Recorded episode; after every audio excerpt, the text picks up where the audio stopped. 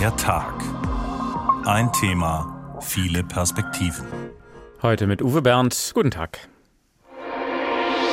Ich habe gewartet auf Twitter noch bevor es Twitter gab. Ich habe in meinem Blog damals Einsatzposts geschrieben. Keine Lust mehr auf Zwitschern bei Twitter? Dann vielleicht lieber Tröten bei Mastodon. Twitter hilft mir, meine Gedanken zu entwickeln, weil ich öffentlich denken kann. Die, die sich in dieser Welt bewegen, versuchen zu beeinflussen, werden aber auch selbst beeinflusst, fühlen sich als mächtige Botschafter dessen, was sie in unsere Köpfe pflanzen wollen. Es geht darum, dass sich Verbrechen nicht lohnen soll, denn im Moment kostet das Erstellen eines Bots auf Twitter weniger als einen Cent. Die Kosten für Verbrechen sind also so niedrig und das ist einer der Gründe, warum sich Verbrechen und hasserfülltes Verhalten auszahlen. Einige Leute fangen wohl bereits an, zu Mastodon zu wechseln. Nach US-Medienberichten sollen es einige Zehntausend sein, die dort ein Konto neu eingerichtet haben. Fraglich ist nur, ob auch die Reichweite reicht. Das kleine weiße Vögelchen vor blauem Hintergrund, es zwitschert rund um die ganze Welt. Grob geschätzt 350 Millionen Nutzer twittern und retweeten, sie folgen anderen, zählen stolz ihre eigenen Follower. Doch bei Twitter wird sich nun vieles ändern. Das Vögelchen ist frei, twitterte Elon Musk, nachdem er das soziale Netzwerk übernommen hatte. Und seine Kritiker antworteten prompt, nein, der Vogel wird gebraten. Und auch die Europäische Union stellt gleich klar, das Vögelchen fliegt nach uns unseren Regeln. Denn die europäischen Vorschriften für die digitale Welt gelten schließlich auch für Elon Musk. Oder etwa nicht? Was genau hat Musk mit Twitter vor? Welche Folgen hat der Deal für die Nutzer und für die Meinungsfreiheit? Oder sollten wir uns vielleicht eine neue Plattform suchen? Ausgezwitschert Twitter, Musk und die Meinungsfreiheit. Das ist heute unser Thema. Denn seit der Übernahme durch den reichsten Mann der Welt überschlagen sich auf der Plattform die Ereignisse und vor allem auch für die Mitarbeiter. Für die meisten Twitter-Fans sind das keine guten Nachrichten. Wir wollen heute mal abfolgen, ab, abklopfen, ob die Sorgen um die Plattform berechtigt sind. Zuerst bringt uns Katharina Wilhelm auf den neuesten Stand. Die Twitter-Übernahme begann mit einem Paukenschlag. Etwa jede zweite Stelle wurde gestrichen. Viele Beschäftigte erfuhren davon am Freitag per Mail. Zuvor hatte Elon Musk die Chefetage und den Verwaltungsrat entlassen. Unter anderem soll dabei auch das sogenannte Meta-Team bei Twitter aufgelöst worden sein. Das Team wurde letztes Jahr gegründet, um die Algorithmen von Twitter beispielsweise auf Rassismus hin zu untersuchen. Die Kündigungen riefen nun auch Volker Türk, Hochkommissar für Menschenrechte bei den Vereinten Nationen, auf den Plan. In einem offenen Brief rief er Elon Musk dazu auf, die Menschenrechte bei Twitter zu achten. Twitter ist Teil einer globalen Revolution, die unsere Kommunikation verändert hat. Aber ich schreibe mit Besorgnis über unseren digitalen öffentlichen Platz und die Rolle von Twitter darin. Die Achtung unserer gemeinsamen Menschenrechte sollte die Leitplanken für die Nutzung und Weiterentwicklung der Plattform setzen. Kurz gesagt, fordere ich Sie dringend auf, dafür zu sorgen, dass die Menschenrechte im Mittelpunkt der Verwaltung von Twitter unter Ihrer Führung stehen. Dass selbst die Vereinten Nationen etwas zur Twitter-Übernahme zu sagen haben, dürfte an der Relevanz von Twitter liegen und dass nicht alles, was im virtuellen Raum geschrieben wird, dort bleibt, sondern auch Auswirkungen im realen Leben hat. Während der Proteste des arabischen Frühlings etwa fungierte Twitter wie ein Megafon. Demonstrierende fanden sich so zusammen. Unter dem Hashtag Black Lives Matter organisierten sich Menschen zu Protesten gegen Rassismus. Gleichzeitig gibt es auf dem Netzwerk Hass und Hetze. Nach den US-Wahlen 2020 wurden dort auch falsche Wahlinformationen und Verschwörungserzählungen geteilt. Dies hat wahrscheinlich auch den Sturm auf das US-Kapitol am 6. Januar befeuert. Die Sorge von Experten und Expertinnen, wie soll die Plattform überwacht werden, wenn eine große Anzahl an Mitarbeitern und Mitarbeiterinnen gehen musste? Wirtschaftsjournalist Kai Ristel sagte im Tech-Podcast Pivot, er glaube, dass die Übernahme von Musk den Zusammenhalt in den USA zerstören könnte, ähnlich wie die Präsidentschaft von Donald Trump das Land weiter gespalten habe. I would argue that what Elon Musk is now doing with this global communications platform, it is destructive to the American fabric. Musk betonte bei einer Investorenkonferenz, dass sich die Moderation der Inhalte nicht geändert habe. Hass und Hetze seien weiterhin nicht in Ordnung. I want to be clear, the you know, content moderation policies have not changed uh, at, at Twitter and, and it, it is not, not okay to engage in hateful conduct. Bald solle ein Gremium entscheiden, ob Nutzer und Nutzerinnen wegen Inhalten gesperrt oder gelöscht werden dürfen. Wann genau das Gremium startet, ist noch nicht bekannt. Um Falschinformationen und Bots entgegenzutreten, solle die Verifikation der User und Userinnen an die zahlungspflichtige Version der Plattform Twitter Blue geknüpft werden für 8 Dollar im Monat. Es geht darum, dass sich Verbrechen nicht lohnen soll, denn im Moment kostet das Erstellen eines Bots auf Twitter weniger als einen Cent. Die Kosten für Verbrechen sind also so niedrig und das ist einer der Gründe, warum sich Verbrechen und hasserfülltes Verhalten auszahlen. Aber es ist zu teuer, jetzt 100.000 gefälschte Konten zu haben. So Musk. Allerdings haben nicht alle Bots und Fake-Accounts einen blauen Haken. Ob also eine kostenpflichtige Verifikation helfen kann, unerwünschte Spam-Accounts oder Fake News zu reduzieren, ist fraglich. Eigentlich sollten die kostenpflichtigen Häkchen bereits jetzt starten. Zunächst nur in den USA. Doch offenbar rudert man bei Twitter zurück. Wie die New York Times berichtet, will der Kurznachrichtendienst damit nun bis nach den US-Zwischenwahlen am 8. November warten. Was die Kündigungen angeht, inzwischen meldet der Wirtschaftsdienst Bloomberg, offenbar seien bei den Kündigungen Fehler passiert. Einige Dutzend gekündigte Twitter-Mitarbeiter seien demnach angeschrieben und gebeten worden, wieder in das Unternehmen zurückzukehren. Andere seien gefeuert worden, bevor das Management erkannt habe, dass ihre Arbeit und Erfahrung in Zukunft noch notwendig ist. Da scheint also gerade bei Twitter einiges durcheinander zu laufen. Kein Wunder, wenn man die Hälfte seiner Mitarbeiter von einem Tag auf den anderen vor die Tür setzt. Wer soll dann noch die ganze Arbeit machen?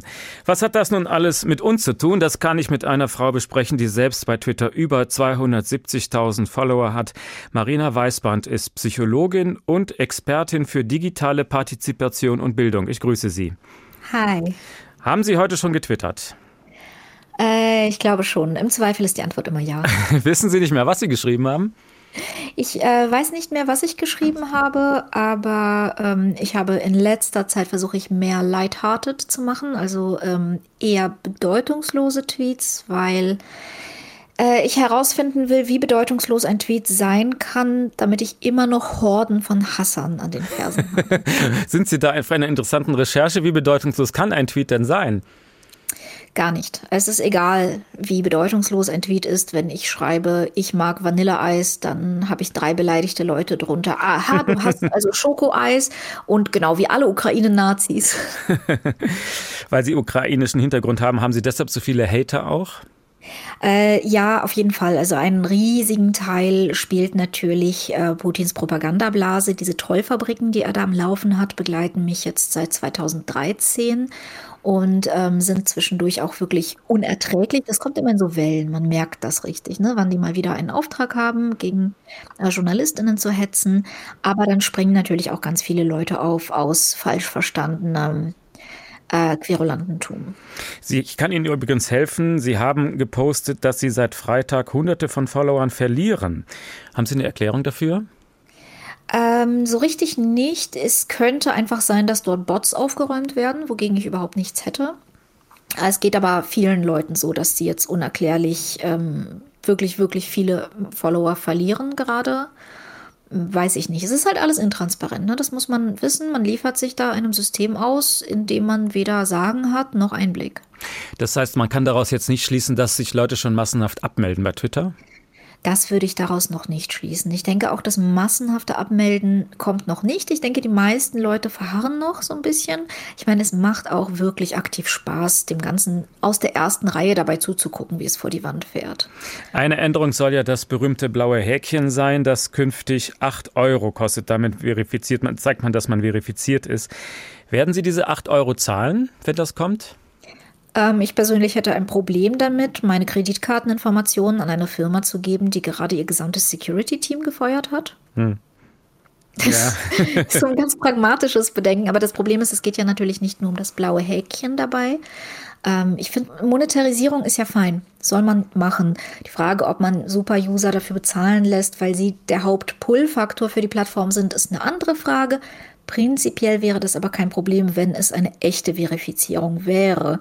Das Problem ist eher, Leute, die nicht bezahlen, werden auch nicht mehr äh, oben angezeigt. Das heißt, algorithmisch werden die zurückgestellt. Kurzum, um gesehen zu werden, muss man bezahlen. Es wird eine Pay-to-Win-Plattform und die, die als erstes bezahlen, werden Elon Musk-Fans sein und das werden Libertäre sein und das werden Rechtsradikale sein. Und ich bin mir nicht sicher, ob ich auf einer Plattform sein will, wo das die vom Algorithmus gepushten Stimmen sind. Also Sie spielen schon auch mit dem Gedanken, vielleicht Twitter zu verlassen. Ähm, ich denke, ich schaue es mir bis zum Ende an, aber äh, mein, Herz, mein Herz bricht wirklich bei allem, was passiert. ich liebe die Plattform eigentlich. Was lieben Sie an Twitter? Äh, Twitter, ich, ich habe Twitter für mich, ich habe gewartet auf Twitter noch bevor äh, es Twitter gab. Ich habe in meinem Blog damals Einsatzposts geschrieben. Twitter hilft mir bei meiner täglichen Arbeit. Twitter hilft mir, meine Gedanken zu entwickeln, weil ich öffentlich denken kann. Also im Gegensatz zum Schreiben eines Buchs zum Beispiel, wo ich alles fertig geklöppelt haben muss, bevor es das Licht der Welt erblickt, kann ich auf Twitter einen Gedanken stellen und jemand kommentiert ihn und jemand erweitert ihn und jemand ergänzt ihn und jemand widerspricht ihm und meine Gedanken wachsen. Ich äh, modifiziere ihn, twittere ihn wieder und dann bekomme ich noch mehr Feedback und Beispiele und daraus entwickeln sich ganze Gedankenkonstrukte kollaborativ. Das ist das, was ich an Twitter schon immer geliebt habe und das ist etwas, ähm, also die, allein die Netzwerke, das wiederherzustellen auf einer anderen Plattform wird schwierig bis unmöglich sein. Das heißt, im Prinzip wären Sie auch bereit, für so einen Service Geld zu bezahlen. Abo statt Werbung ist eigentlich keine schlechte Idee? Auf gar keinen Fall. Ich wäre sogar bereit, für einen Service zu bezahlen, der zum Beispiel den NutzerInnen gehört, wo ich also meinen monatlichen Beitrag entrichte, ne, wie öffentlich-rechtlicher Rundfunk. Ähm, und dann habe ich aber irgendeine Form von demokratischer Mitbestimmung über diese Plattform. Hier würde ich aber rein als Kunde bezahlen für undurchsichtige Algorithmen, für einen Mann mit einer offensichtlichen politischen Agenda und ähm, ja, der gerade sein Menschenrechtsteam gefeuert hat, der gerade sein Reliability-Team gefeuert hat, der riesige Teile seines Security-Teams gefeuert hat. Also wo ich einfach nicht weiß, wo das Ganze hingehen soll. Elon Musk sagt bei den 8 Euro im Monat für das blaue Häkchen, da ging es ihm ja nicht ums Geld. Nein, nein. Äh, das Argument lautet, dann lohnt es sich nicht mehr hunderttausendfache Fake-Accounts zu erstellen. Was halten Sie von dem Argument? Das stimmt, das ist richtig. Man würde natürlich trotzdem hunderttausendfache Fake-Accounts erstellen, die wären dann halt nicht mehr so sichtbar. Allerdings alle Benutzer, die keine 8 Euro im Monat zahlen, halt genauso. Damit kloppt er beides gleichermaßen auf den Müll. Und in dem Moment, wo er selbst, also der CEO, Fake News tweetet, äh, sieht man, dass das auch keine wirkliche Hürde ist. Digitalexpertin Marina Weißband, bis hierhin vielen Dank. Wir reden gleich noch weiter. Was sind also die eigentlichen Stärken von Twitter? Besonders beliebt ist diese Plattform unter Journalisten, Politikern und anderen Multiplikatoren. Woran liegt das genau? Das erläutert uns Christoph Keppeler. Twitter kann ich mir nicht mehr wegdenken. Es wäre für mich eine ähnliche Katastrophe, wie wenn ich kein Smartphone mehr hätte. Wie viele Journalisten, ich denke mal die meisten, schaue ich regelmäßig bei Twitter rein mehrmals am Tag, auch gleich morgens. Und relativ schnell sehe ich dann, was abgeht in Deutschland und in der Welt. Manchmal gerate ich zwar aus Versehen erstmal in eine heftige Debatte über süße Katzenvideos, aber nach einigen Minuten bin ich dann doch im Bild. Und erst danach guckt man in die Nachrichtenagenturen und in die Zeitungen, die Medien, natürlich die Tagesschau, hört Radio. Die Agenturen selbst scannen auch die ganze Zeit, was bei Twitter passiert. Wenn ein Parteivorstand tagt, twittern die Mitglieder aus der laufenden Sitzung. Gab es so früher natürlich nicht. Journalisten provozieren bei Twitter mit Thesen, um Aufmerksamkeit zu generieren und werden dann gerne bei Maischberger oder Illner eingeladen. Steuern sind Raub, twitterte kürzlich eine Journalistin von der Zeitung Die Welt. Und darunter gab es dann eine erregte Debatte, in der, meine Meinung, dieser Unsinn viel Wirbel erzeugte. Aber darum geht es ja. Sie und Ihr Chefredakteur fanden das wohl richtig gut. Denn steile Thesen, Provokationen oder Hetze, die erzeugen Traffic. Genau davon leben soziale Medien, auch Twitter. Twitter ist ein elementar wichtiges, einflussreiches Medium. Die, die sich in dieser Welt bewegen, versuchen zu beeinflussen, werden aber auch selbst beeinflusst, fühlen sich als mächtige Botschafter dessen, was sie in unsere Köpfe pflanzen wollen. Viele werden rechthaberischer, polemischer, erregter, als sie ohne Twitter waren, finden Spaß am bösartigen Sticheln. Kommunikation wird toxischer. Donald Trump machte als US-Präsident kaum mehr Pressekonferenzen, sondern verbreitete oft wahnwitzigen Irrsinn ohne journalistischen Filter über Twitter direkt an die Millionen, die ihm folgten. Rechtfertigen musste er sich für seinen Schwachsinn nicht. Auf seine Kritiker bei Twitter antwortete er einfach nicht. Wer bei Twitter ständig auf Trump stieß und seine Anhänger, die ihn likten und retweeteten, konnte leicht den Glauben an uns Menschen verlieren. Sind wir alle verloren? Werden wir über kurz oder lang alle nur noch solche verdummten, gemeinen, unglaublich infantilen Satzfetzen im Gehirn haben? Schließlich hatte dieser Mann es bis zum US-Präsidenten geschafft. Ich fand es richtig, ihn aus Twitter auszuschließen. Das schwachsinnige Zeug, das er fast nur verbreitete, fehlt nicht. Keine wirklich notwendige Debatte wurde dadurch nicht geführt. Es gab nach Trumps Ausschluss ein klein wenig weniger erratische, vergiftete Bösartigkeit bei Twitter. Und es wird ja auch viel Interessantes, Fruchtbares, Wichtiges verbreitet.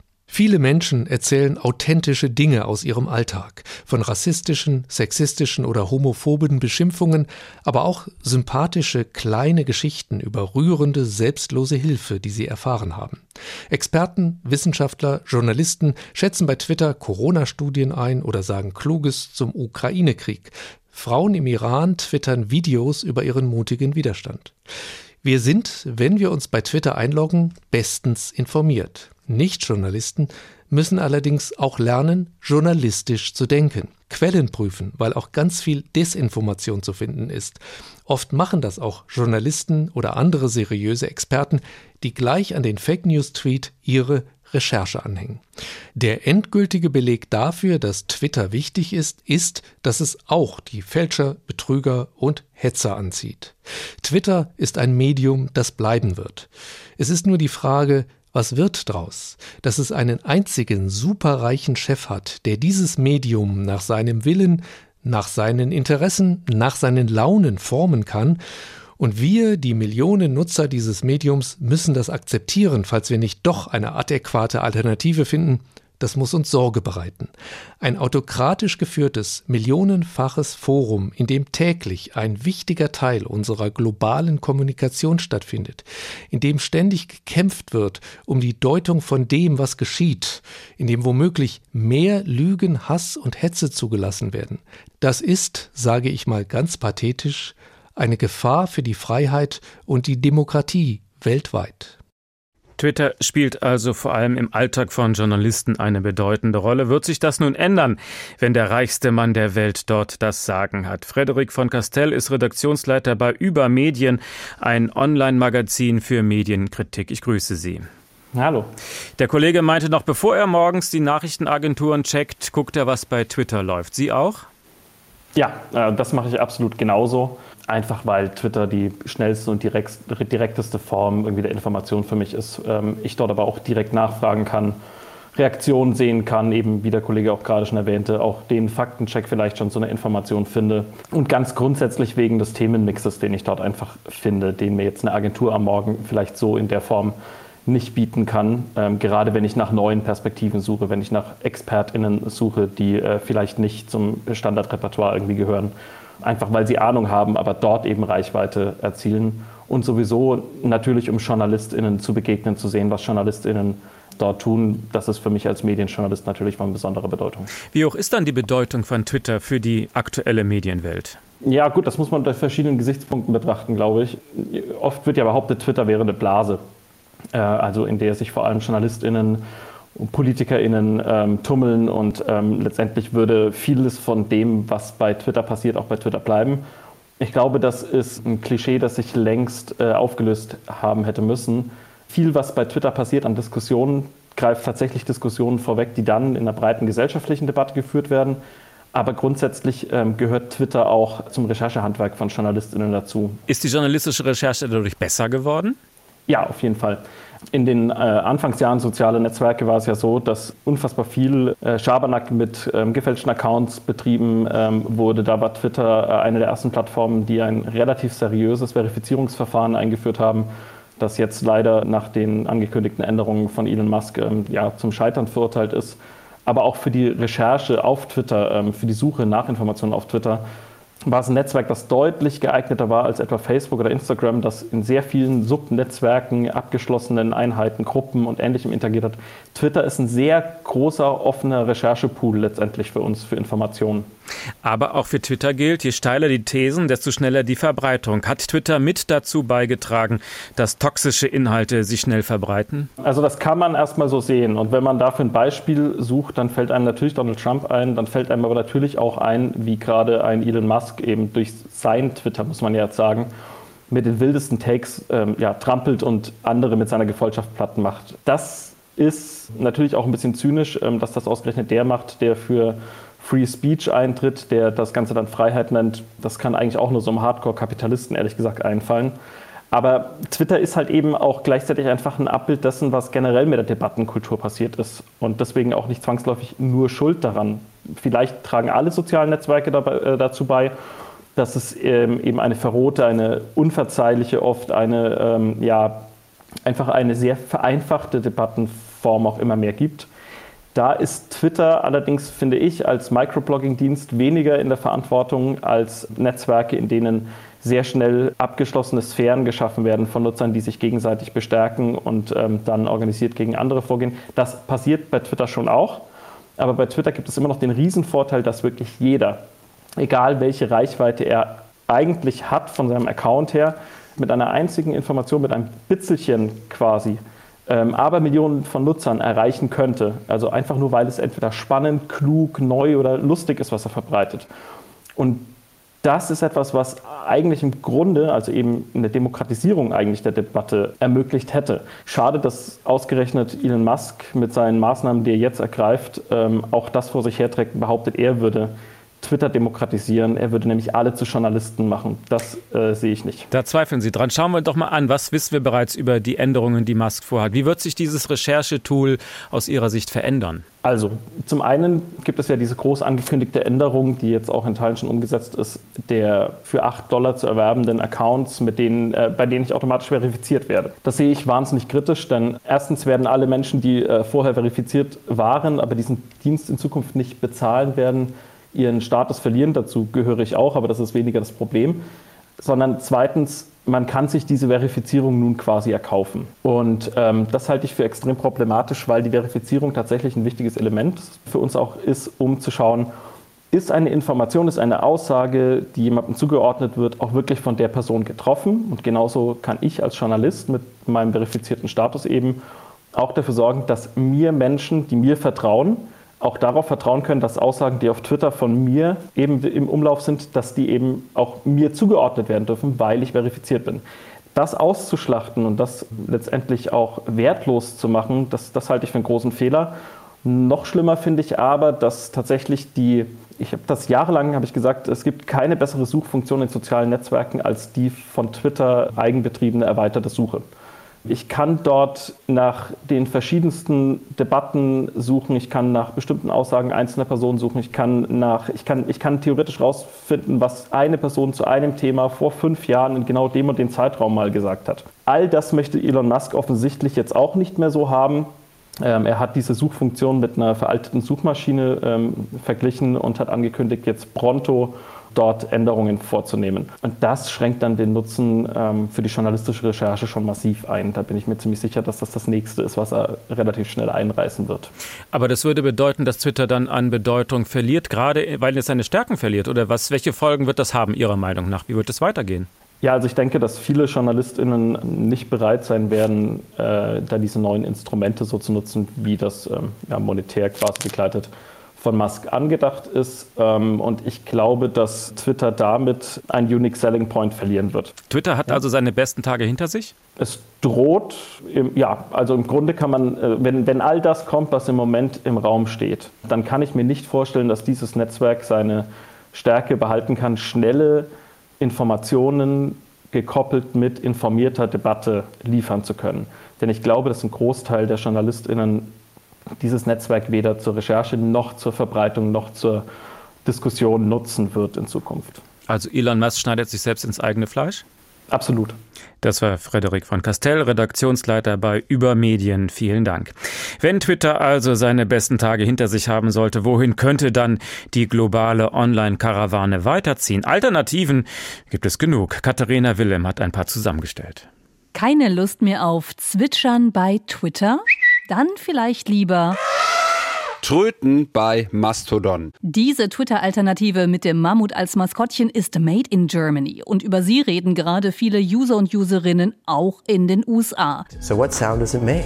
It actually toots. Im Englischen heißt Tröten tuten und das übersetzt sich hier auch mit pupsen. Die Oberfläche des Netzwerkes erinnert stark an Twitter. 500 Zeichen haben die Nutzer, um sich in einem Tröd auszudrücken. Ein wesentlicher Unterschied zwischen Mastodon und Twitter besteht darin, dass Mastodon dezentral funktioniert. Das heißt, es werden unterschiedliche Server benutzt, die die Plattform selbst Instanzen nennt. Und diese werden wiederum von sehr unterschiedlichen Organisationen oder auch Einzelpersonen betrieben. Der Clou des Ganzen? Keine Firma hat allein das Sagen und allein die Macht. Die Open Source Software, sie finanziert sich auch nicht über Werbung. Ein Netzwerk von Menschen für die Menschen, wie dieser YouTuber begeistert zusammenfasst. There's no company behind it that needs to make money by selling your data. Which means it's for the people, by the people and all that. Einige Leute fangen wohl bereits an, zu Mastodon zu wechseln. Nach US-Medienberichten sollen es einige Zehntausend sein, die dort ein Konto neu eingerichtet haben. Fraglich ist nur, ob auch die Reichweite reicht. Denn im Gegensatz zu Twitter ist Mastodon eben noch eine eher kleine Plattform mit etwa 380.000 monatlich aktiven Nutzern, wie es heißt. Nur ein Bruchteil der fast 240 Millionen täglich aktiven Twitter-Nutzer. Da verpufft ein Tröd derzeit vielleicht noch. Eine bekanntere Alternative wäre da Reddit. Das Netzwerk mit dem Alien-Kopf gibt es seit 2015. Die Seite besteht aus Messageboards, also Foren. Hier tweetet man nicht seine Gedanken in die Welt hinaus, sondern muss nach Interessensgebieten suchen. In diesen Subreddits geht es dann um Politik, Religion, Sport, Hobbys oder was man sich nur so vorstellen kann. Wer besonders viel Wert darauf legt, Hassrede, Hetze und Fake News zu entkommen, für den könnte das Netzwerk Counter Social etwas sein. Auf der Webseite heißt es Keine Trolle, kein Missbrauch, keine Werbung, keine Fake News, keine Operationen mit ausländischer Einflussnahme. Das soziale Netzwerk mit einem geplatzten Ei im Logo wurde 2017 von einem US-Hacker gegründet, seine Identität anonym. Counter Social soll monatlich mehr als 63 Millionen Besucher haben. In dem Netzwerk findet man einen Livestream mit Nachrichtenprogrammen oder eine Videochat-Funktion. Das Netzwerk ist in der Vergangenheit schon in die Kritik geraten, weil es in einigen Ländern bewusst nicht verfügbar ist. Menschen in China, Iran, Nordkorea, Pakistan, Russland und Syrien sind nämlich ausgeschlossen. Begründung, die Länder seien dafür bekannt, dass dort viele Bots und Trolle generiert würden. Kritiker finden, nicht gerade sozial, vielleicht auch deswegen der Netzwerkname Counter Social. Zwei Netzwerke sind in den vergangenen Wochen und Monaten nochmal richtig in die Schlagzeilen geraten. Truth Social und Parler. Beide Plattformen kommen ohne tierische Symbole aus, haben dafür jetzt schon oder bald prominente Besitzer. Donald Trump und den Rapper Kanye West, jetzt bekannt unter Ye. Je will das Netzwerk Parler noch in diesem Jahr kaufen und damit mehr Nutzer und Nutzerinnen anlocken. Und das täte dem Netzwerk wohl ganz gut, denn Parler dümpelt derzeit mit rund 140.000 aktiven Nutzern monatlich herum. Die Idee, genau wie hinter Donald Trumps App Truth Social, weniger Moderation, mehr Redefreiheit. Damit locken die Apps vor allem konservativere bis rechte User und Userinnen an. Die wiederum bejubeln aber auch den Kauf von Twitter durch Elon Musk, der das Gleiche für Twitter verspricht. Experten rechnen deswegen nicht damit, dass ausgerechnet diese zwei Netzwerke mehr Zulauf haben werden. Alternativen zu Twitter gibt es also zuhauf. Für jede Bubble die eigene Social-Media-Plattform. Für den Laien wird das immer unübersichtlicher. Aber unser Social-Media-Kollege Udo Langenohl kennt sich damit bestens aus. Welche dieser vielen Plattformen, von denen wir gerade eben gehört hatten, wären denn deiner Meinung nach am ehesten geeignet als Ersatz für Twitter? Ganz ehrlich, als echter Ersatz kommt da meiner Meinung nach im Moment nichts in Frage. Ich sehe das jetzt mal so ein bisschen aus deutscher, aus europäischer Sicht. Facebook ist meiner Meinung nach tot für einen Meinungsaustausch auf einer anspruchsvollen Ebene. Instagram, das ist viel Entertainment, das gilt auch für TikTok und das heißt dann im Umkehrschluss, Twitter hat schon eine besondere Rolle. Es kommt ja nicht von ungefähr, dass im täglichen Mediengeschäft häufig Twitter zitiert wird, dass dort Aussagen aus dem politischen oder weltanschaulichen Bereich zitierfähig sind und zur Einordnung Datenverarbeitung genutzt werden. Und das kann im Moment keine andere Plattform bieten. Mastodon bemüht sich da so ein bisschen, aber ja, als echter Ersatz kommt das im Moment überhaupt nicht an Twitter ran. Tja, oder heißt es dann, dass wir immer mehr, immer verschiedene Plattformen für verschiedene Zwecke benutzen? Ich, ich verliere ja jetzt schon den Überblick. Ja, geht mir genauso. Das ist jetzt schon so. Wenn ich mich politisch informieren will, mir Standpunkte anschauen möchte, darauf reagieren will, dann bietet mir die Timeline von Twitter deren Algorithmus ähm, ganz andere Möglichkeiten als das krude Sammelsurium äh, bei Facebook oder de, dieses Bling Bling ja bei Instagram. Ich bin da übrigens auch bei beiden raus. Ich habe mich aus dieser Meta-Welt von Zuckerberg schon vor zwei Jahren verabschiedet und das tut der mentalen Gesundheit übrigens sehr gut. Ja und TikTok, das langweilt mich. Da bin ich äh, vermutlich auch ganz sicher vom Alter her nicht mehr so in der Zielgruppe drin. Glaubst du denn, dass es jetzt nach der Übernahme von Twitter durch Elon Musk einer größeren Welle von Ab Abwanderung kommen könnte. Manche erwarten das ja. Hm, nee, glaube ich im Moment noch nicht. Das hängt so ein bisschen davon ab, wie Musk mit seiner Interpretation von freier Meinungsäußerung bei Twitter umgehen wird, wenn er sagt, ich schaffe alle Kontrollfunktionen ab. Ich schließe die Abteilung, die sich mit Hass, mit Hetze, mit Fake News beschäftigt und er macht Twitter dann zu so einer Kopie von Telegram, dann werden, denke ich, viele Leute dem Laden den Rücken kehren. Ich denke, wir müssen im Moment noch so ein bisschen abwarten, was aus diesem Beraterteam wird, das er einrichten will, um Inhalte zu checken und gegebenenfalls ja rauszuschmeißen, zu zensieren, zu redigieren. Ja, und dann haben wir auch noch diesen äh, DSA, den Digital Services Act hier in Europa. Da gibt es klare Rechtsvorschriften. Und auch wenn Twitter versuchen wird, sich klein zu rechnen mit dem Ziel, um diese Rechtsvorschriften herumzukommen, dann wird ihm Europa in den Arm fallen, wenn er Twitter so öffnet, ja, dass jeder alles sagen kann und tun kann, auch wenn es de jure verboten ist. Und das führt dann zu einer massiven Abwanderung von Nutzerinnen und Nutzern und die Hass- und Hetzklientel kann sich da breit machen. Das kann er aber nicht riskieren, denke ich mal, denn dann wenden sich auch die Reklamekunden, die Werbetreibenden ab und das wäre der ökonomische GAU für ihn und für Twitter. In der neuen Ausgabe des HR-Podcasts Netzwelt beschäftigst du dich ja ausführlich mit der Twitter-Übernahme durch Elon Musk. Was ist so der Tenor der Experten, mit denen du gesprochen hast? Sind die besorgt? Sind die skeptisch oder sehen die das eher gelassen? Also ich denke, es überwiegt schon ein bisschen die Skepsis, das kann man schon so sagen, denn niemand weiß ja genau, was dieser Exzentriker und sehr sprunghafte neue Chef Elon Musk tatsächlich mit Twitter im Sinn hat. Das ist so ein bisschen zwischen Baum und Borke im Moment. Da herrscht ähm, so eine Art äh, Duldungsstarre. Ja, lassen wir ihn mal machen und sehen, was dabei herauskommt. Begeisterung hat das natürlich alles nicht geweckt, was da in den letzten Tagen passiert ist. Nur bei denen, die sagen, endlich kommt Musk, die linksgrün versiffte woke Szene fliegt da raus. Das kommt dann aus der Ecke derer, die schon immer eine große Affinität hatten zu Hass, zu Hetze, zu Lügen, zu Fake News. Und zwischen diesen beiden Polen schwankt das derzeit so ein bisschen hin und her. Und ich bin mal gespannt, wie das ausgeht. Und das geht auch den Expertinnen und Experten so, mit denen ich in Netzwelt gesprochen habe. Das war der Kollege Udo Langenohl. Vielen Dank. Seinen Podcast Netzwelt finden Sie bei hrinforadio.de und natürlich in der ARD Audiothek. Elon hat einen Vogel, heißt die aktuelle Ausgabe.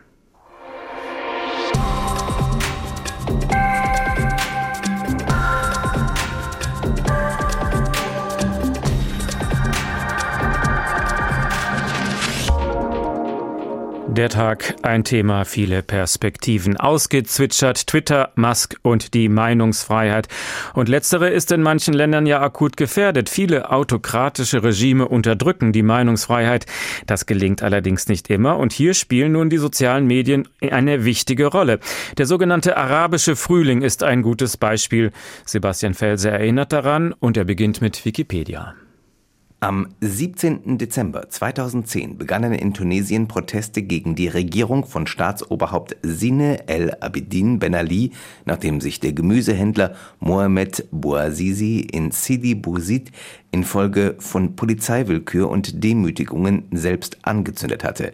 Innerhalb weniger Wochen kam es zu landesweiten Massenunruhen, die in den nächsten Monaten auf etliche Staaten in Nordafrika und dem Nahen Osten übergriffen. So steht es in der aktuellen Version des Wikipedia-Artikels zum sogenannten arabischen Frühling. In der Folge dieser Ereignisse haben sich viele Wissenschaftlerinnen und Wissenschaftler Gedanken über die Rolle sozialer Netzwerke in dieser Bewegung gemacht. Damals waren sie noch ein recht neues Phänomen, Twitter, Facebook oder auch YouTube. So sagt Philip Howard, Professor an der Washington University, in seinem Buch The Digital Origins of Dictatorship and Democracy. Die virtuellen Plattformen seien ein substanzieller Beitrag gewesen, nicht nur, weil dort ziemlich freie Meinungsäußerung möglich gewesen sei, sondern auch, weil sie maßgeblich gewesen seien, die Entscheidung zu treffen, in einem autoritären Staat auf die Straße zu gehen. Du musst wissen, dass du auf dem Platz nicht der Einzige bist, der gegen das System demonstriert, schreibt er. Anderer Ansicht ist Gillian York, die als Journalistin unter anderem für den Fernsehsender Al Jazeera gearbeitet hat. Sie sagt, die Ereigniskette, die im Dezember 2010 begonnen habe, sei vielleicht mit Hilfe, aber auf keinen Fall entscheidend durch die sozialen Netzwerke in Gang gekommen. Sie unterstreicht dies mit Verweis auf den Gemüsehändler Boazizi, der sich in Brand gesteckt hatte. Es habe schlicht einen Willen der Menschen gegeben, auf den Plätzen zu demonstrieren, der auch ohne soziale Netzwerke stark genug gewesen wäre. Was allerdings nicht zu vernachlässigen ist, ist die Tatsache, dass der Funke aus Tunesien auf so viele andere Länder übergesprungen ist. Denn spätestens in Ägypten haben soziale Netzwerke eine Rolle gespielt. Die Aktivistin Asma Mahfouz hatte eine Woche vor Beginn des Aufstands in Kairo mit ihrer Kamera einen leidenschaftlichen Appell aufgezeichnet. Wenn wir noch ein bisschen Würde haben, dann müssen wir am 25. Januar für unsere Rechte auf die Straße gehen, so hatte sie damals im Video gesagt. Dieses Video hatte in sozialen Netzwerken tatsächlich Hunderttausende Ägypter erreicht. Wortführer des Aufstandes kommunizierten 2011 in Ägypten schon über Twitter und waren in vielen kritischen Facebook-Gruppen aktiv. Andreas Jakobs war damals Leiter des Büros der Konrad-Adenauer-Stiftung in Kairo. Mit etwas zeitlichem Abstand ist er zu dem Schluss gekommen, dass in Ägypten anfangs die sozialen Netzwerke eine große Rolle gespielt haben, da junge Menschen in Ägypten 2011 wenig Möglichkeiten gehabt hätten, sich zu treffen, sei der digitale Raum von Facebook das Medium der Stunde gewesen. Im virtuellen Raum trafen damals tatsächlich häufig zum ersten Mal Studenten auf Arbeiter, säkuläre Aktivisten auf junge Islamisten, Frauen auf Männer. Gleichzeitig hat es ein verbindendes Ziel gegeben. Erst recht, als in der Nacht zum 28. Januar 2011 das Regime das Internet plötzlich komplett abgeschaltet hatte. In den Augen von Andreas Jakobs ist das ein entscheidender Moment. Der Moment, in dem die sozialen Netzwerke wegbrechen und sich die Protestbewegung aus dem virtuellen in den realen Raum bewegt. Und dort eine völlig neue Dynamik entwickelt. Der Tahrirplatz ist in diesen Tagen gewissermaßen zu einer Kopie der sozialen Netzwerke geworden. Inzwischen aber sind soziale Netzwerke kein neues Phänomen mehr. Die Machthaber in autoritären Staaten haben sich darauf eingestellt. In Ägypten hat die Machtergreifung des Militärs schon 2013 der neuen Freiheit ein schnelles Ende gesetzt. Das Regime nutzt das Internet nun selbst und sperrt seine Gegner wegen ihrer Äußerungen und Aktivitäten in sozialen Netzwerken ins Gefängnis. Viele Ägypterinnen und Ägypter sind im digitalen Raum verstummt, aus Angst vor Konsequenzen. Und auch in Tunesien, wo die Ereignisse, die zum sogenannten arabischen Frühling geführt haben, ihren Ausgang hatten, scheint eine neue Diktatur zu entstehen. Präsident Kais Sayed hat dort dieses Jahr kurzerhand die Verfassung und sämtliche Kontrollorgane abgeschafft. Und die sozialen Netzwerke? Da äußern sich schon noch Kritiker, aber es ist so, wie soziale Netzwerke im Jahr 2022 eben sind. Es entsteht keine zielführende gesellschaftliche Debatte, sondern es hagelt Diffamierungen und Desinformation. Auch das ist ein Indiz dafür, dass soziale Netzwerke zwar vor rund zehn Jahren einen Einfluss auf die Umstürze hatten, dass dies aber auch ein Momentum war der Tatsache geschuldet, dass die digitalen Räume damals neu und damit auch frei waren. Die sozialen Netzwerke spielen also durchaus eine wichtige Rolle im sogenannten arabischen Frühling, aber mit Abstand von ein paar Jahren bleibt Ernüchterung. Das vertiefen wir noch einmal mit der Digitalexpertin Marina Weißband. Sie engagiert sich auch bei den Grünen im Themenspektrum Digitalisierung und Bildung. Welche Bedeutung hat Twitter in Ländern, in denen die freie Meinungsäußerung eben eingeschränkt ist? Eine zunehmend niedrige. Das Problem ist einerseits, äh, Plattformen wie Twitter helfen extrem, äh, Menschen zusammenzukommen, die von alleine nicht die Energie aufbringen würden oder zu viel Angst hätten, auf die Straße zu gehen. Es ist ähm, eben das Internet, das diese Menschen erst ermutigt Und äh, wir sehen richtige Migrationen von Aktivistinnen von Plattform zu Plattform, je nachdem, wo sie das Gefühl haben, gut geschützt zu sein und trotzdem gut vernetzt zu sein. Diese Rolle wird Twitter zunehmend wenig erfüllen können, weil wir hier einen klaren Interessenskonflikt des Besitzers haben. Der verkauft neben sozialen Plattformen eben auch Autos. Und wenn er zum Beispiel in China eine Megafactory von Tesla baut oder ausbaut, und bessere Bedingungen für sich schaffen kann, dann kann es absolut sein, dass die chinesische Regierung sagt, sehr gut, aber gib uns dafür Daten von chinesischen Dissidenten.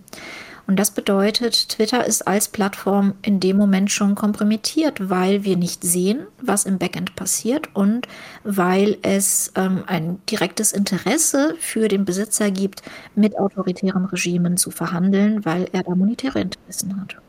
Nun hat Maske angekündigt, er will ein Moderationsteam einführen, er will gegen Fake News vorgehen, er will solche Sachen machen. Glauben Sie ihm das alles nicht? Er hat 75 Prozent seines Moderationsteams gefeuert. Ich bin nicht sicher, wie er das machen will. Das heißt an dieser Stelle, was sollte man da tun? Ähm, ich, ich würde sagen, sinnvolle Alternativen suchen sinnvolle Alternativen ausbauen. Ich glaube, es ist schon sowieso ein Fehler unserer Demokratie, dass wir einerseits wissen, wie wichtig soziale Plattformen sind als digitaler Marktplatz. Deswegen ringen wir ja auch so um, was darf dort gesagt werden, wer ist dort willkommen, welche Regeln gelten dort. Andererseits sind diese digitalen Marktplätze gerade alle in privater Hand und haben keinerlei Interesse, systemisch äh, Demokratie zu fördern, sondern ihr Interesse besteht darin, ähm, ihre Plattformen zu verkaufen, beziehungsweise unsere Aufmerksamkeit an Werbetreibende zu verkaufen. Und das ist ein inhärenter Interessenskonflikt. Keine Privatplattform, die Geld verdienen muss, wird jemals der Demokratie wirklich so zuträglich sein können wie eine öffentliche Plattform. Deswegen müssen wir eigentlich zwei Dinge machen. Erstens, Plattformen aufbauen, die wirklich von den NutzerInnen verwaltet werden, die echte öffentliche Orte sind.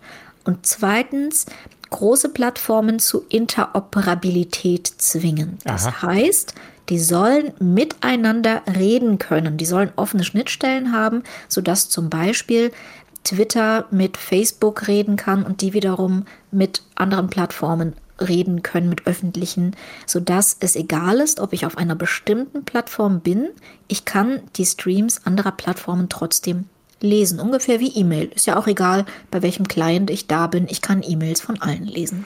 Aber steht dem das Geschäftsinteresse entgegen? Ist das ein Widerspruch in sich? Geschäfte machen, ja? Dem steht das Geschäftsinteresse entgegen. Das Ziel einer jeden Plattform ist es, durch den Netzwerkeffekt Monopolist zu werden, wie Facebook zum Beispiel in weiten Teilen der Welt schon ist, wo es absolut synonym mit dem Internet ist. Äh, und das will eigentlich jede Plattform werden. Äh, deswegen muss es einen politischen Zwang geben. Also es wird keinen geschäftlichen Anreiz geben, Interoperabilität herzustellen. Sie haben am Anfang der Sendung gesagt, eigentlich lieben Sie Twitter, aber Sie wünschen sich ein freies, ein demokratisches Twitter. Also wie könnte das aussehen? Öffentlich-rechtlich am Ende sogar.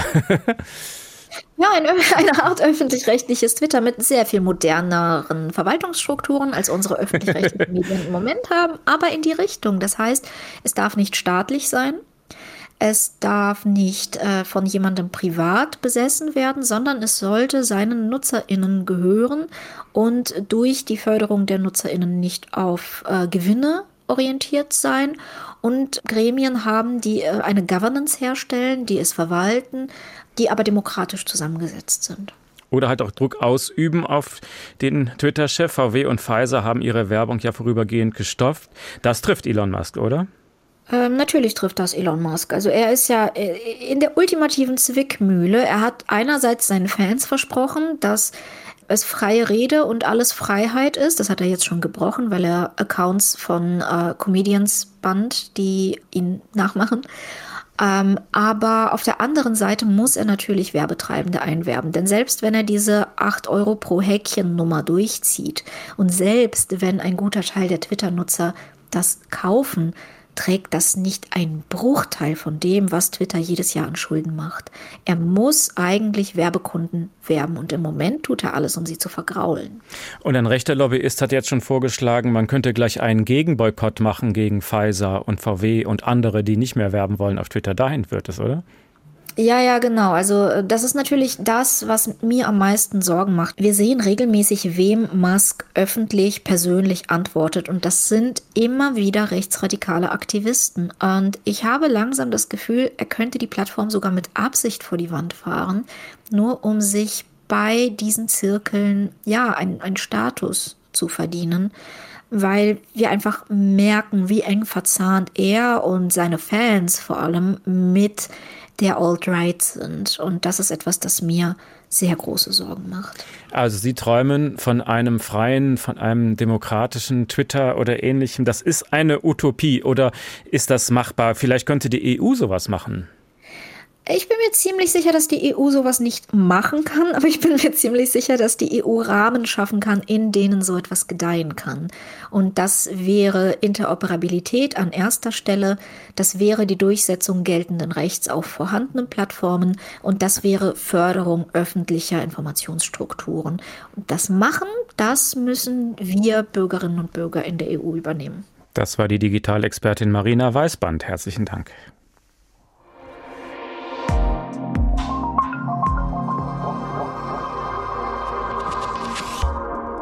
Und diese Steilvorlage nehmen wir auf und spielen den Ball gleich weiter nach Brüssel, beziehungsweise an unseren Korrespondenten dort, Alexander Göbel. Schönen guten Abend. Ja, schönen guten Abend. Wenn das Gespräch auf die EU kommt, dann denken viele immer an das bürokratische Monster äh, oder an den zahnlosen Tiger, die ganz machtlos sind gegen die großen globalen Unternehmen. Wie ist das denn in diesem Fall? Wie genau denkt, guckt die EU auf Elon Musk und seinen Twitter-Deal? Ja, also die EU beobachtet Twitter und auch Elon Musk sehr genau. Äh, Musk hat ja nach der Übernahme getwittert, The Bird is freed, also der Vogel ist befreit. Das war ja schon auch eine Anspielung darauf, dass Twitter jetzt eine ja deutlich weniger regulierte Plattform werden könnte. Und äh, Thierry Breton, das ist der EU-Industriekommissar, der hat Musk, ja man könnte sagen, getrollt und hat als Antwort dann getwittert, in Europa wird der Vogel nach unseren EU-Regeln fliegen. Also die EU zeigt da schon Selbstbewusstsein. Das war durchaus auch als klare Warnung äh, gedacht an Musk, falls er sich dazu entscheiden sollte, ja, nicht mehr durchzugreifen gegen Hass und Hetze, möglicherweise auch unter dem Deckmantel einer dann falsch verstandenen freien Meinungsäußerung. Und diese Regeln, von denen äh, Breton da spricht, der EU-Kommissar, das ist vor allem dieses Gesetz für digitale Dienste, der Digital Services Act, kurz äh, DSA, der soll spätestens Anfang 2024 in Kraft treten. Und ähm, ja, damit will die EU allgemein gesagt die digitale Welt bändigen und ähm, möglicherweise auch äh, Elon Musk. Das digitale Dienstegesetz, das soll also die Waffe sein gegen solche autoritären Strukturen. Was sind die Kernpunkte davon? Ja, also mit diesem Gesetz äh, schafft die EU äh, Verpflichtungen für Maßnahmen, die es bei großen Plattformen schon auf freiwilliger Basis teilweise gibt. Jetzt gibt es aber Vorschriften, die einzuhalten sind unter eben auch Androhung von wirklich empfindlichen Milliardenstrafen teilweise. Es sind eben jetzt Meldesysteme, äh, die erforderlich sind, mit denen Nutzerinnen und Nutzer und auch unabhängige ähm, sogenannte Trusted Flagger illegale Inhalte melden können. Und diese Inhalte müssen dann, so flott es eben geht, entfernt entfernt werden. Sowas in der Art macht Twitter schon, aber neu ist, dass jetzt soziale Netzwerke nach diesem äh, DSA, nach diesem digitalen Dienstegesetz Einspruch erlauben müssen gegen Moderationsentscheidungen und das bei einer unabhängigen Stelle. Und die Idee dahinter ist, dass die EU den sozialen Netzwerken, wie eben auch Twitter, den Spielraum beim Entfernen von Inhalten äh, kleiner macht. Bislang ist es ja so, dass Plattformen wie Twitter oder auch Facebook das eher willkürlich machen nach Gutsherrenart. Und wichtig ist eben laut diesem DSA, diesem Gesetz auch, dass Transparenz darüber besteht, was jemand in seiner Timeline als nächstes sieht. Da hat der Gesetzentwurf schon gewirkt. Elon Musk kann sich ja offenbar vorstellen, die Algorithmen Open Source zu machen, also sie offen zu legen. Nach diesem Gesetz der EU müssen Userinnen und User doch darüber aufgeklärt werden, welche Algorithmen wann und wie verwendet werden. Und das gilt auch dann, wenn zum Beispiel Upload-Filter für das, äh, für das Löschen von bestimmten Inhalten eingesetzt werden. Also ein sehr, sehr wichtiger Punkt, weil die EU da ja große Plattformen wirklich versucht ein bisschen zu disziplinieren. Ist das mehr als ein zahnloser Tiger? Kann man das Vögelchen damit einfangen? Was, was, was würde passieren, wenn Elon Musk sich daran einfach nicht hält? Ja, es wäre möglich, dass er sich daran nicht hält. Äh, dazu müsste aber ähm, dann die Nutzerzahl oder Nutzerinnenzahl äh, deutlich äh, geringer äh, sein, als sie sich momentan ja entwickelt hat. Ähm, es geht um die entscheidende Zahl 45 Millionen. Also wenn laut diesem äh, Gesetz der EU eine Plattform mehr als 45 Millionen NutzerInnen in Europa hat oder mehr als 100.000 Geschäftskunden, dazu könnte Twitter zählen, dann greifen besondere Verpflichtungen. Mit Blick auf schädliche Inhalte müsste äh, dann zum Beispiel Twitter jährlich eine Risikobewertung vorlegen und vielleicht auch Gegenmaßnahmen vorschlagen. Und die Berichte müssen dann auch von der EU-Kommission geprüft werden. Und wenn sie dann, äh, ja, wenn diese Berichte der, der Prüfung nicht standhalten, äh, wird es richtig teuer. Es wäre möglich, dass Twitter dieses Gesetz unterläuft, wenn es eben diese Marken äh, von den äh, NutzerInnenzahlen äh, unterschreitet. Dann wäre es aber schon die Frage, ob es das Geschäftsmodell von Twitter und Elon Musk sein kann, bloß nicht weiter zu wachsen, beziehungsweise unter dieser Schwelle zu bleiben. Das ist ja mit Blick auf das wichtige Anzeigengeschäft, wir haben es gerade gehört, äh, eigentlich auch kaum vorstellbar. Also der Hebel sind dann Geldstrafen. Tun die dann richtig weh oder kann dem das egal sein bei den 44 Milliarden, die er schon bezahlt hat? Sind das Peanuts für ihn? Also das sind ja, Peanuts ist natürlich dann ähm, die die Frage. Es sind schon äh, Milliardenstrafen, die äh, klar sind und die auch schon zum Beispiel Google und Facebook äh, nervös gemacht haben in den letzten Wochen. Äh, und äh, entsprechend war auch die Lobbyarbeit hier massiv, gerade von den großen Plattformen gegen diese beiden Schwestergesetze DSA und DMA, also digitale Dienste und digitale Märkte Gesetze. Und ähm, ich denk, könnte mir schon vorstellen, dass auch dann ein Elon Musk angesichts auch der Lage, in die er sich gerade gebracht hat. Wir haben ja diese Zwickmühle gerade auch äh, beschrieben bekommen von Marina Weißband, dass auch ihn das dann nervös macht. Klar ist aber auch, dass es jetzt auch entspannend wird für die Europäische Union, weil die durch diese Twitter-Übernahme jetzt auch äh, durch Elon Musk zur Bewährungsprobe gezwungen wird, weil die Frage ist, kann ein mächtiger Eigentümer wie Musk Regeln durchsetzen, die den Absichten der EU eben auch zur Bekämpfung von Hasshetze, Desinformation komplett zuwiderlaufen. Und jetzt könnte sich wirklich entscheiden an Twitter, ob dieses Plattformgesetz der EU, ob das tatsächlich funktioniert oder ob dieser ganze Hype, der seit zwei Jahren darum gemacht wird, äh, ob der vielleicht auch gar nicht ernst zu nehmen ist. Das entscheidet sich und deswegen bleibt die Frage noch offen. Äh, kann man ähm, Musk mit diesen Milliardendrohungen beikommen, wenn er nicht kooperiert? Das heißt, Sie meinen, die EU ist zu Recht stolz auf das digitale Dienstegesetz. Könnte diese EU-Gesetzgebung vielleicht sogar Vorbild sein für andere? Also die EU sieht das auf jeden Fall so. Äh, Thierry Breton, der Industriekommissar, der wird ja nicht müde zu betonen, die EU sei 1,5 mal größer als die USA, also der digitale Markt Nummer eins. Und der schaffe sich jetzt äh, Regeln. Äh, Breton hat vor kurzem auch im französischen Fernsehen gesagt, Elon Musk wolle ihn sobald es geht in Brüssel treffen, um sich nochmal erklären zu lassen, wie Twitter denn aussehen müsse nach europäischen Vorgaben. Also im Grunde mehr Moderation, mehr Mitarbeitende. Momentan geschieht ja eher das Gegenteil bei Twitter. Die Zahl der Mitarbeitenden soll ja halbiert werden. Äh, äh, da müssen wir gespannt sein. Aber zu der Gesetzgebung insgesamt ist die EU überzeugt. Sie hat hier ein äh, digitales Grundgesetz verabschiedet. Da muss man natürlich kritisch sein mit solchen Worten. Aber diese Regulierung nach dem Motto, wir holen uns die Kontrolle von den Tech-Giganten zurück, dafür gibt es auch ein gewisses Momentum in anderen Teilen der Welt. Also bei der beiden Administration in den USA zum Beispiel ist man ziemlich beeindruckt, weil man ja eben noch den Gewaltausbruch am Kapitol am 6. Januar 2021 vor Augen hat. In der EU hat man das schon als den 11. September der Social Media bezeichnet und signalisiert eben auch nach Washington, ja, hättet ihr ein Digitalpaket wie wie in der EU, hätte diese Katastrophe vielleicht verhindert werden können. Alexander Göbel aus Brüssel, vielen Dank. Also dieses digitale Dienstegesetz sollten wir uns merken und gucken, wie es wirkt, wenn es in Kraft tritt. Und damit verabschiedet sich der Tag für heute. Mein Name Uwe Bernd. Ich wünsche Ihnen einen schönen Abend auf den sozialen Netzwerken Ihrer Wahl oder auch vielleicht mit uns in der ARD Audiothek. Da finden Sie viele tolle Ausgaben von uns. Der Tag, ein Thema, viele Perspektiven. Schönen Abend noch.